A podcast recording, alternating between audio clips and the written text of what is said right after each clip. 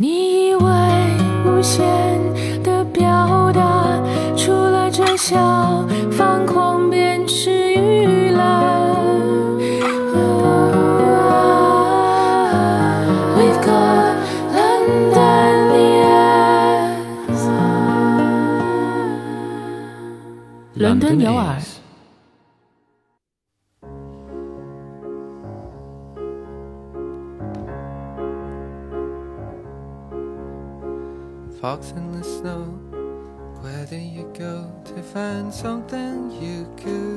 In a dark, dark night, Out on your Everybody is street, starving.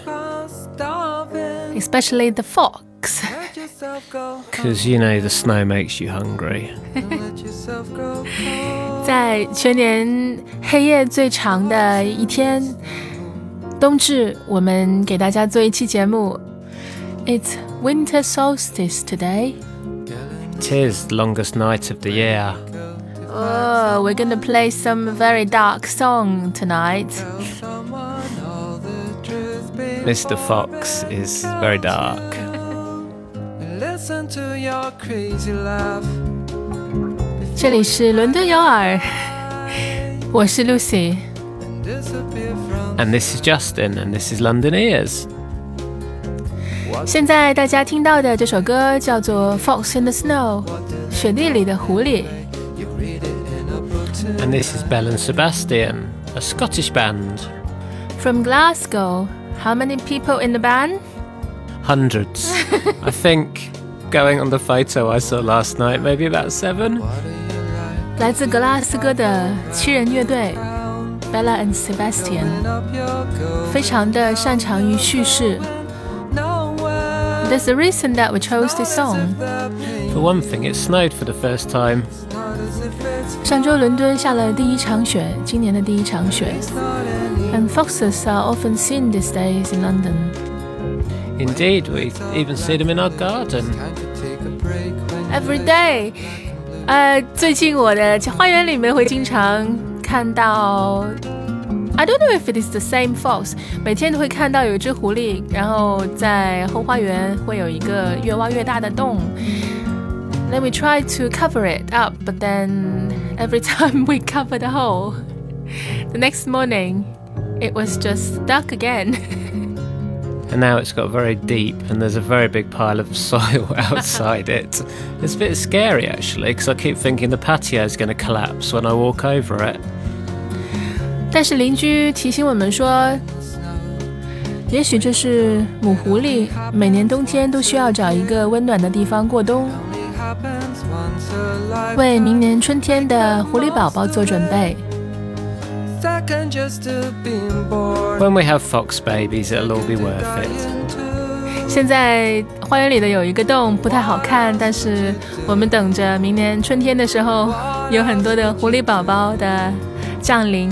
what else? And we will have to feed them when it snows, so they're not starving. 然后下雪的时候，我们要记得给他们点吃的，不然他们就会挨饿。Talking about it, I remember last year when it was snowing, or two years ago, maybe. I saw fox in the snow. In reality, Ooh, life imitating art. 是这样的，因为我觉得十几年前的时候听这首歌，会觉得这是一幅特别遥远的梦幻的情景，但是现在会觉得，其实像刚才 Justin 说的，艺术其实还是模仿生活的嘛。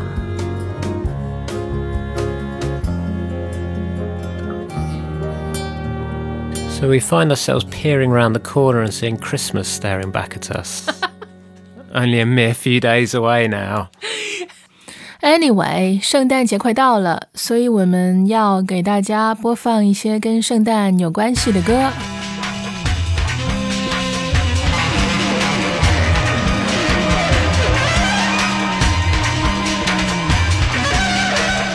So at the beginning we mentioned tonight is the longest night of the year, and well, i- it's maybe the darkest Christmas carol ever. It is indeed. It's the Coventry Carol, and this version is by Ill Considered. 一年之中黑夜最长的一天。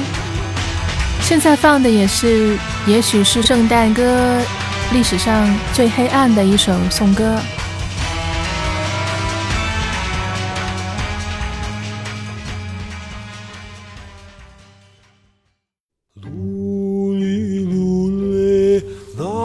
This version is obviously a lot more like the original version. It's a very old carol from the 16th century or earlier. I think the first publication was 1534. The text was by somebody called Robert Croo. It was a carol that was traditionally performed in Coventry as part of a nativity play called The Pageant of the Shearmen and Tailors.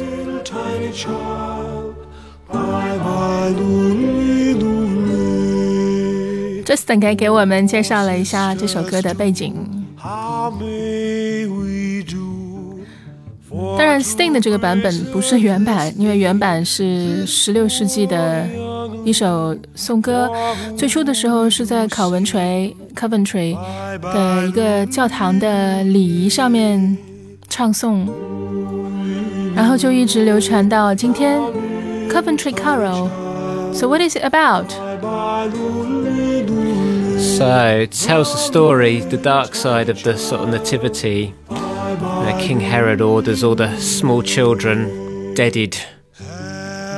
Try and get the king that was going to replace him. 那我们所知道的圣诞颂歌，所有的内容都是有关于基督的诞生。 而这首颂歌是关于基督诞生的黑暗一面，是当时的希律王下令在基督诞生的那一天晚上，所有的男婴都要被杀死。And this was composed in the form of lullaby. Lullaby for dead babies. it's very scary.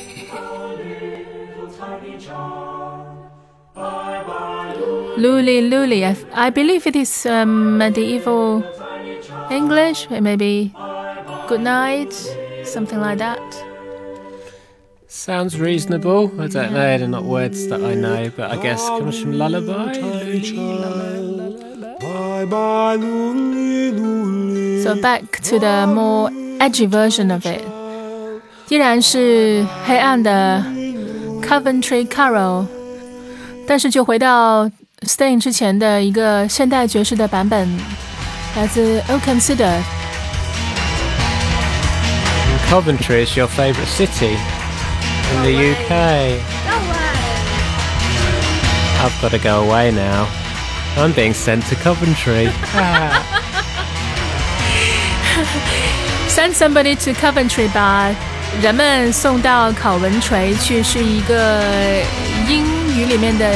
一组谚语，意思是 That's a long history.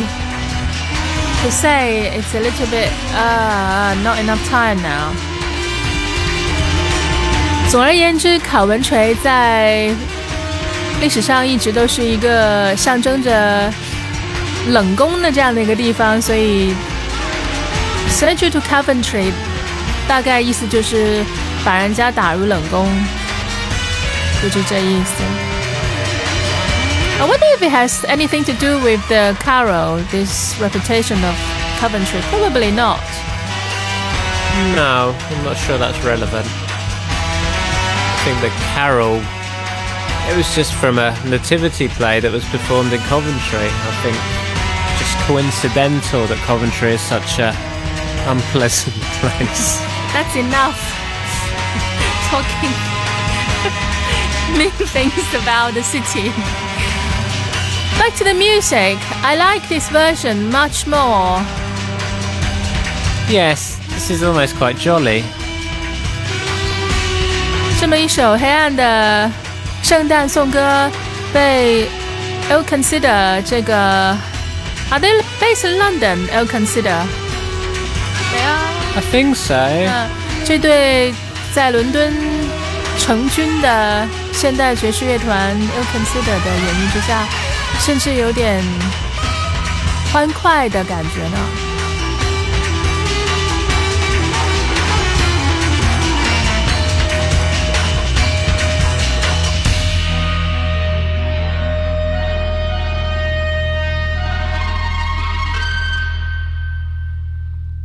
Talking about Jolie, nothing beats the next one.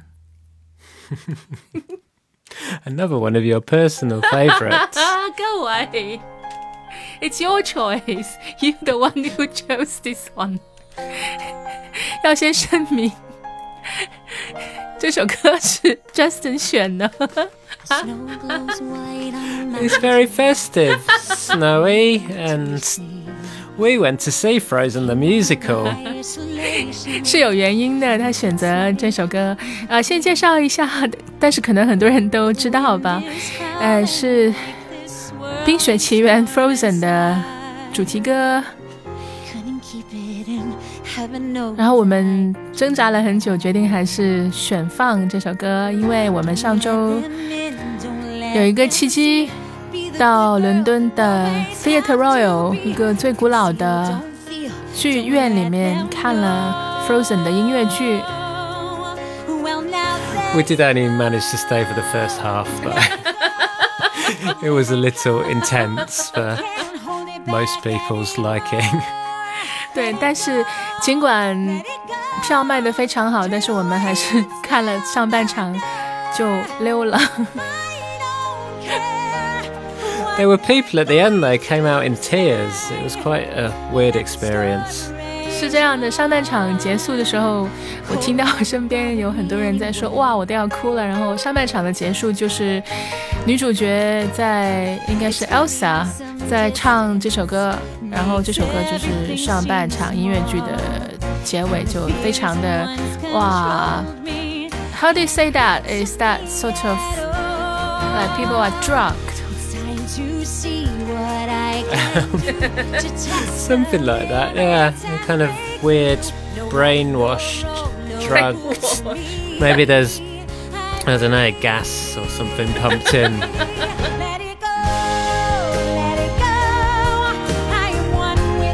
But we did go on a really interesting tour of the theatre afterwards.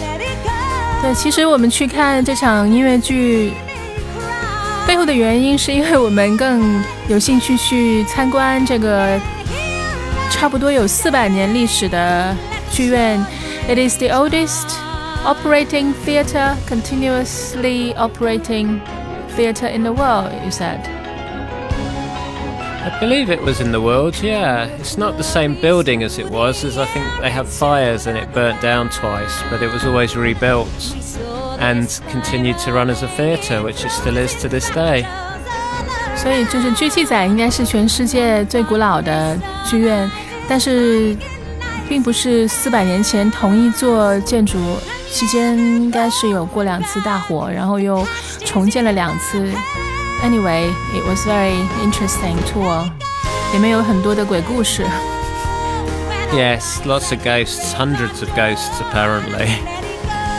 And I really like the tour guides.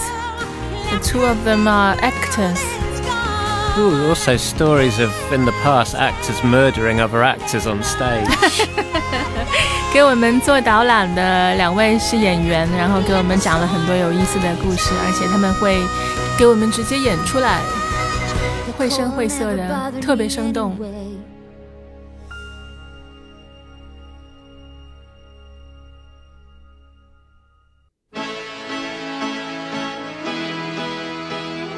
And now for something a bit different again. This time it's the Beach Boys with God Only Knows. 很多人我相信会认得这段旋律是来自《真爱至上》（Love Actually） 里面的片尾曲。I think it's in the end of the film. The song. I don't 100% No, remember You're that, not a fan. but I can imagine it would be. It's a very interesting topic because between us, we have very interesting conversation about love actually and its style.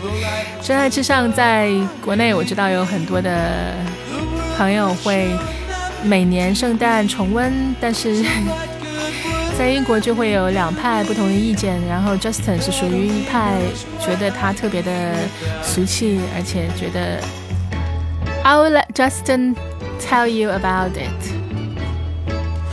So, to me, as an English person, it's a little on the cheesy side. but I guess that's what Christmas movies are for. 圣诞主题的影片都会比较的喜气或者是俗气。对于 Tristan 说的，作为一个本地人、英国人来说，就会有时候禁不住起鸡皮疙瘩。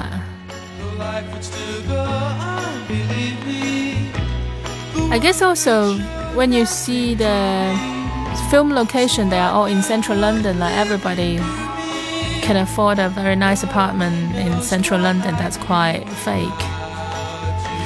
This is true. A lot of rich people going on there. 我们在说片中的角色住的好像都是伦敦市中心的公寓，但是现实之中他们的角色身份好像跟这样的情景有点不太现实，因为除非是有钱人，否则是不可能住得起市中心的 这么市中心的景观的公寓的。It's interesting. I was reading in the paper the other day that Richard Curtis was regretting that the cast was not more diverse. so I guess that kind of agrees with what we just said.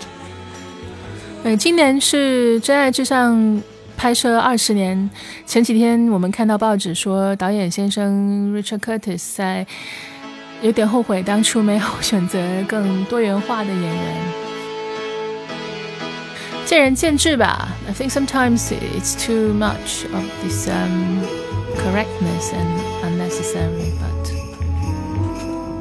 This is true, but I don't know, all these English films always seem to have the same people in them, and they are of a certain type, shall we say.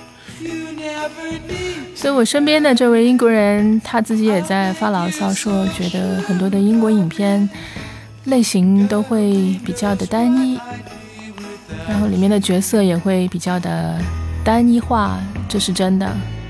If you should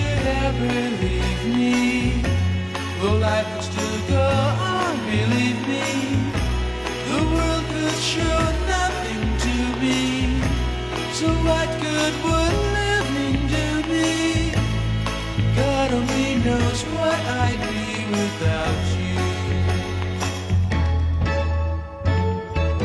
严肃的话题到此为止。 Serious topics. so we shall say goodbye and happy Christmas. 大家圣诞和新年快乐！我们新年之后再见。